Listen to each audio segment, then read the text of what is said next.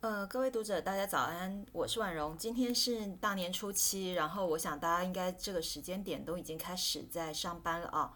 然后呃，因为我们公司，就是我指的是我在对岸的公司，是要到那个呃十号才上班，所以实际上我自己的年假还有一些时间这样子。那现在是这样子说，但我这几天实际上来说，我在复习另外一本书，就是《零时差攻击》。我为什么说复习呢？是因为我在隔离的时候，实际上我已经先把这本书看了一次，然后我后来又决定再看一次。呃，这里头当然有一些故事，我想可以跟大家分享哦，就是。我其实曾经在成品的网络书店做过两年这样子，那那两年当然也有做一些事情。那从那个经验里头，我学到一件事情，就是网际网络在我们这个时代最关键的功能之一是记录。那这个意味着什么呢？就是我们说过的话、做过的事情，甚至是拍过的照片等等，它都是可以供查证的这样子。那也就是说，这些记录它很有可能也很有机会可以帮助我们去拿到一份 offer，要不然的话 l i n k i n g 不会做这么大嘛。然后也有可能会让就是未来的对象去抓到一些把柄，因为我们要知道，现在很多的征信社实际上来说，他们也会透过这些网络的足迹去找一些什么东西这样子。那 SNS 其实是一个很中性的工具，不过我觉得它。这个中性的工具，它其实创造了我们这个时代的生活哲学。我分享，故我在。可是，我也一直相信一件事哦，就是并不是什么事情都适合被分享，尤其我们不知道我们分享出去的这一些东西会被其他人怎么解释，呃，或者是怎么去使用这样子。那另外一个是，有一些东西你也不会想要跟别人分享。比方说，你绝对不会想要跟人家分享你的提款卡密码，然后你家的地址这些，因为这些都是事关我们自身的安全，还有就是家人的安全这样子。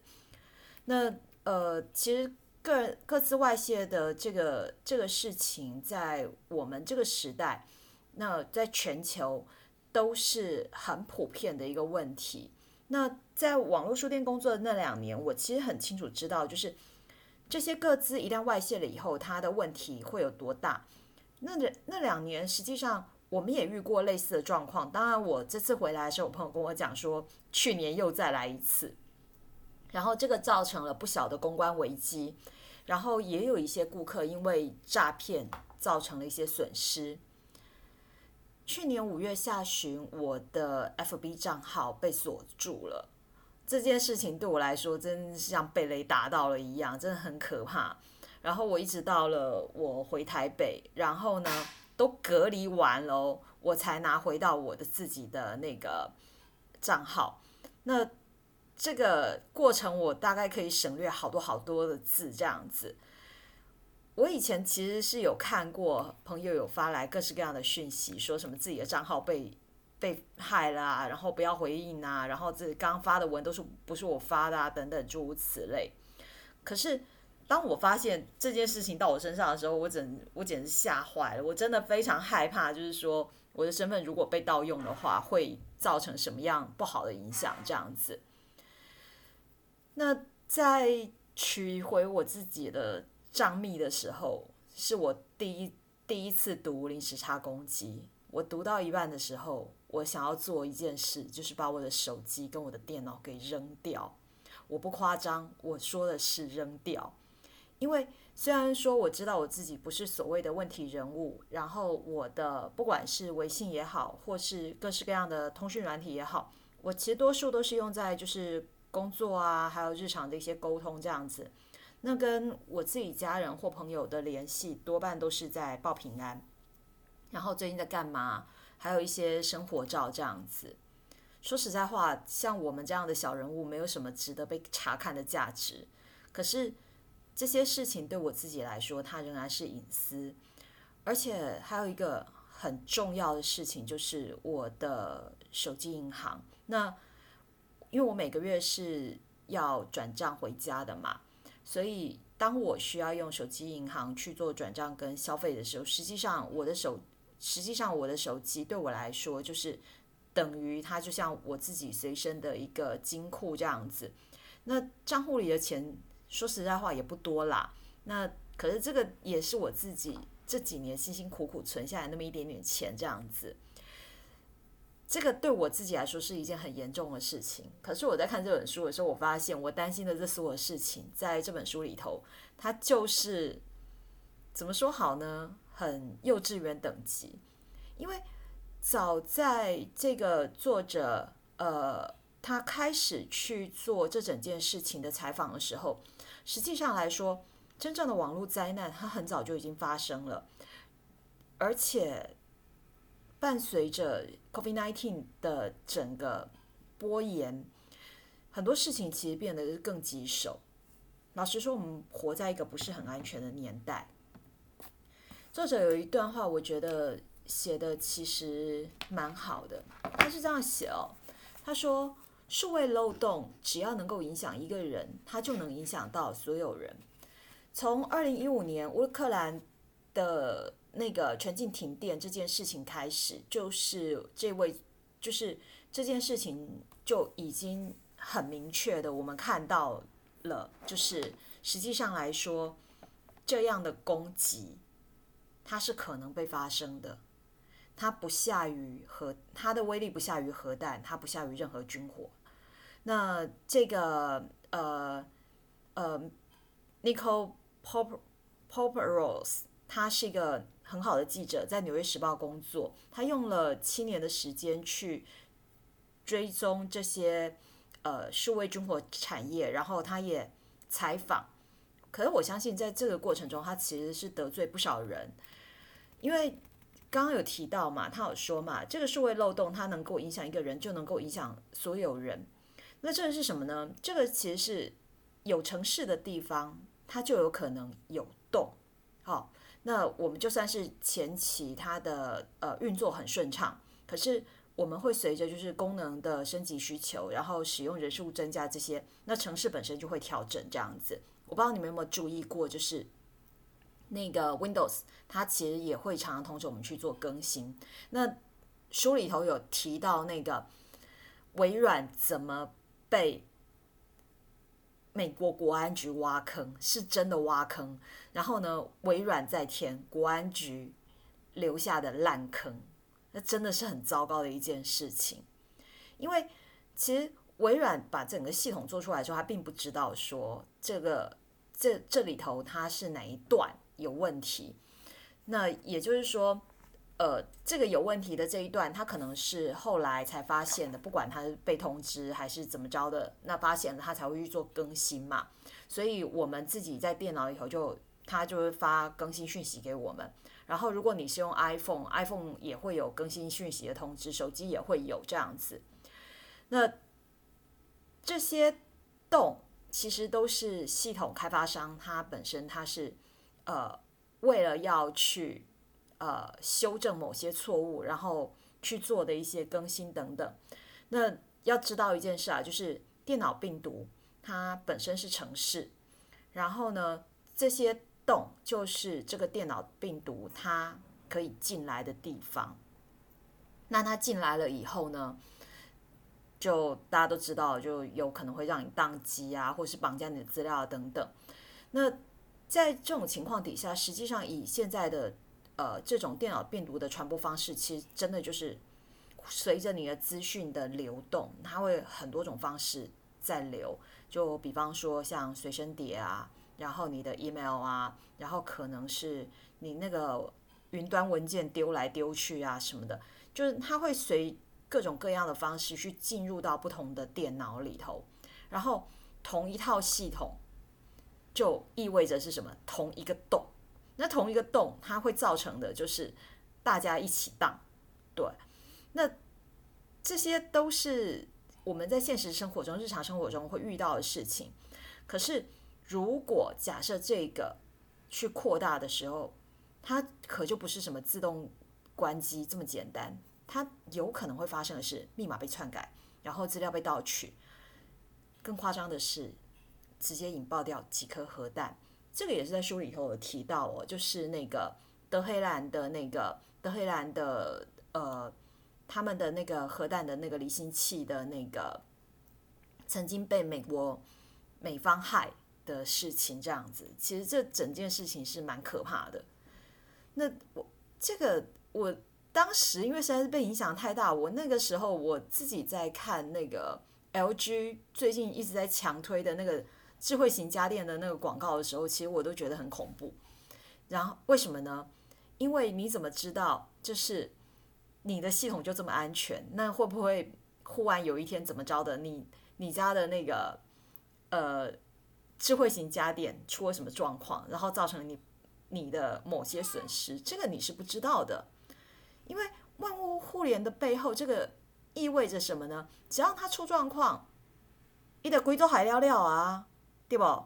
那你如果说你有看过那个杰森斯坦森跟那个巨石强森演的那个《玩玩命关头八》，你就知道，就是莎莉赛红他拿那个平板好厉害，这边遥控那些车，几天台车被拿出来当杀人武器，哇，那很猛啊，那个就是。整条马路都是我的杀戮战场，这样子。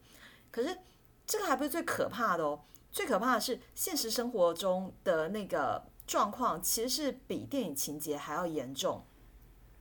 我不知道大家有没有注意国际新闻哦，就是在去年的二月份，呃，美国佛罗里达州有一个供水处理厂，它被害了，然后就差那么一点点，就是那个骇客是要把。氢氧化钠的浓度直接调高一百一十一倍，那这个是什么呢？就是那那附近的居民，他接下来打开他家的水龙头喝下去的水是强碱，那是多少多少民众他喝下去之后，他轻则食道灼伤，重则死亡，这是基础建设。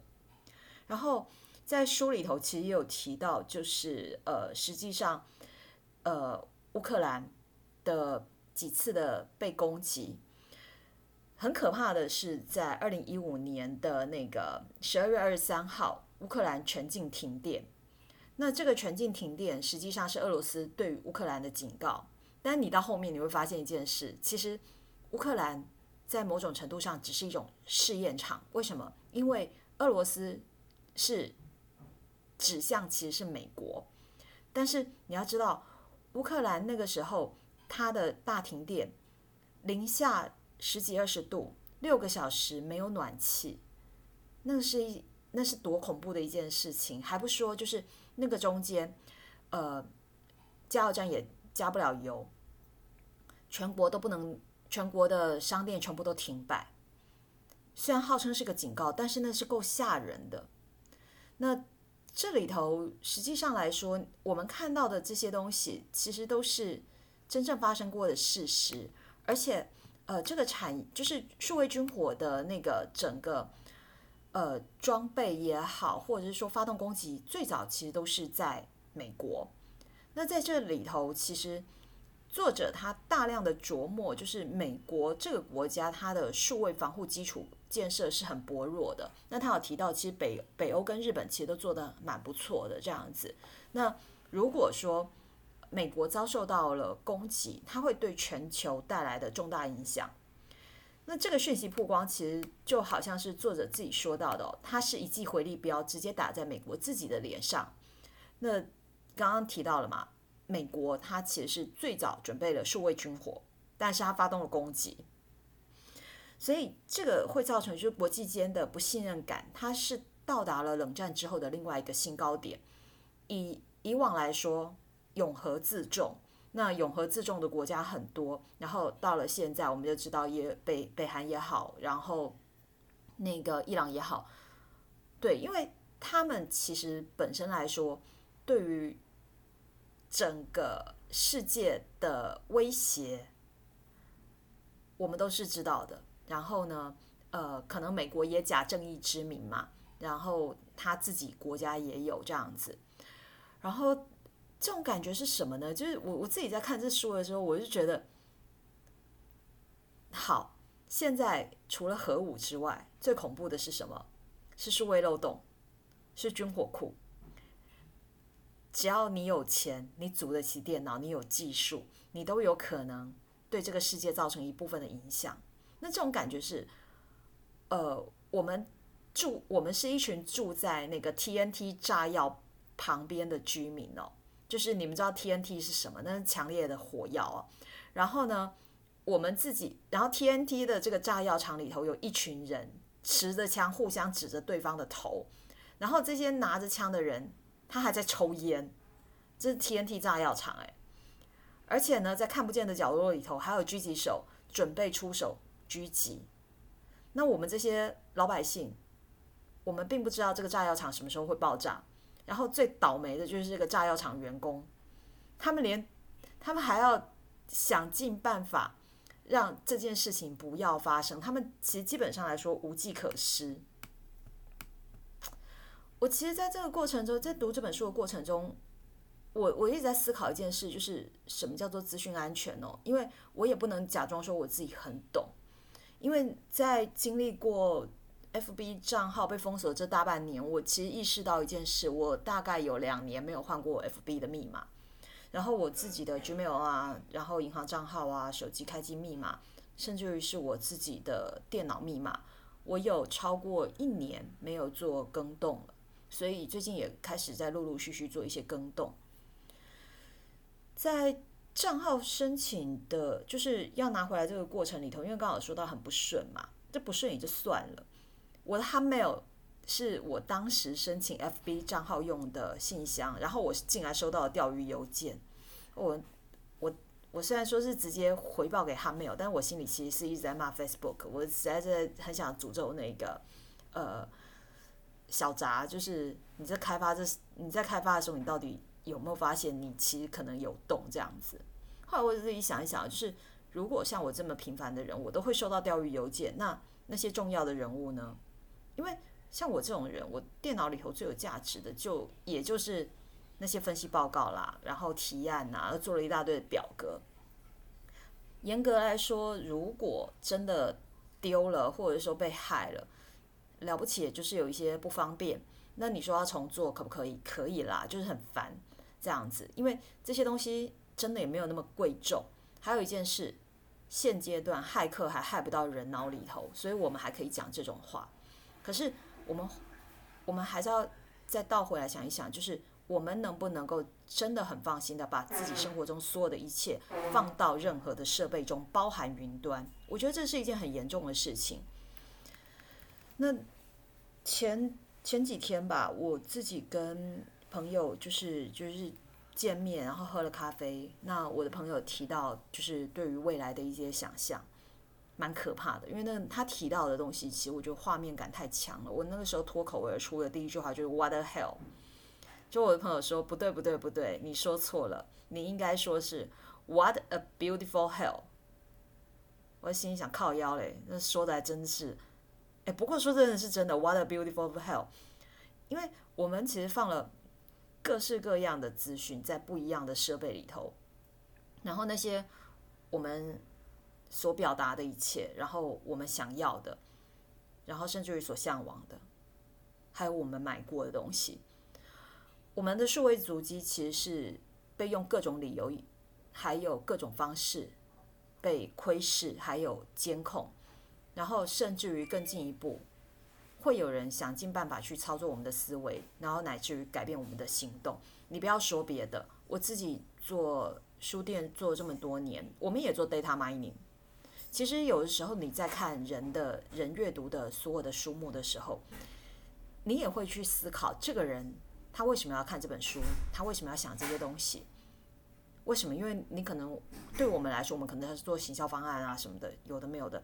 但更可怕的是，你再往里头想一想，你会发现一件事：你在窥探别人。这这件事情其实说穿了还有点可怕。对，当我们现在，我们现在。在我们的生活日常生活中，我们还是会习惯，就是呃，还是有蛮多时候我们会用现金付款。但这件事情其实还是蛮值得去思考的。说实在话，就是从我在隔离期间到现在，大概有半个多月了。那呃，我每天都在看新闻，乌克兰还有俄罗斯最后会不会打起来？其实全球都在看，但是我知道我们可以看很明显看到，就是油价已经直接上来了。书里头会提到的这个数位战争，实际上来说，它是潜伏着，它不只是大国角力，它也会波及到我们的日常生活。那作者他当然是很期待，就是美国用立法的方式，用各种各样的方式，让那个呃资讯安全还有国家安全在这件事情上面，能取得一个比较好的一个平衡。不过老实说，我我个人是不太期待，就是说，就是你还要透过非常冗长的这个国际的立法流程，然后呢，去把这整件事情把它做好。说实在话，我们自己的生活是不可能离开网络的。然后我们尽管说，我们还是会用一些传统的东西，呃，方式，比方说用现金交易。然后我们在家里也有可能会还是用那个。有线吸尘器，对，像我家就是用那种有线的吸尘器，还有除螨仪，很简单，因为我妈妈不是很会用这种数位的东西。可是我们现阶段接收讯息的方式，已经不是那种街头巷尾的那种口耳相传，那那那不可能啦。那还有一个是密密麻麻的便利商店，其实我最喜欢台北，或者说。我最喜欢我家附近的原因，就是因为我家这里附近好多便利商店哦，就是我走路走下去，在五十公尺内，我家有全，我家附近有全家，然后有 Seven Eleven，这真的是非常非常方便的一件事情。我觉得便利商店其实对我们来说，还比星巴克更像第三空间。那在这种情况底下，而且我们现在还要十连制嘛，对不对？所以我们。也不可能丢下我们自己的手机，或者说像我那个时候那么大的冲动，就是我干脆把我电脑扔掉这样子。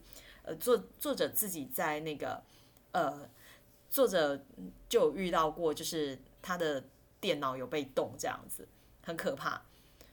那在这种情况底下，我们当然不是作者这么呃这么被关注的人物，可是实际上对我们自己来说，我们其实可以保障我们自己的方式。